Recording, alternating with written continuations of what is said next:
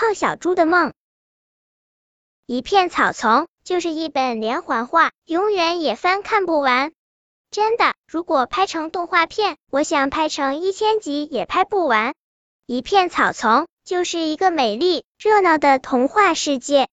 不久，草丛世界出了个大明星，他就是神探鼠。现在我们接着讲他的故事。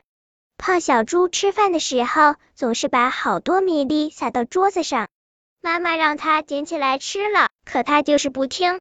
糟蹋粮食不是好孩子，妈妈生气的批评他：“这点米粒算什么？他们还能把我吃了？”胖小猪很不服气。晚上，胖小猪躺在床上睡得正香，突然有声音传来：“大家快来呀！”这就是胖小猪。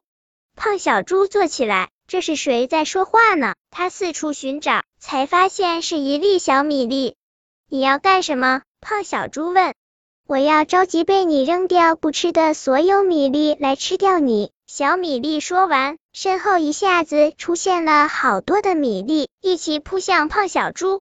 不要吃我啊！胖小猪一下子惊醒了，原来是一个梦。后来听说胖小猪再也没有浪费一粒米粒了。本篇故事就到这里，喜欢我的朋友可以点击订阅关注我，每日更新。不见不散。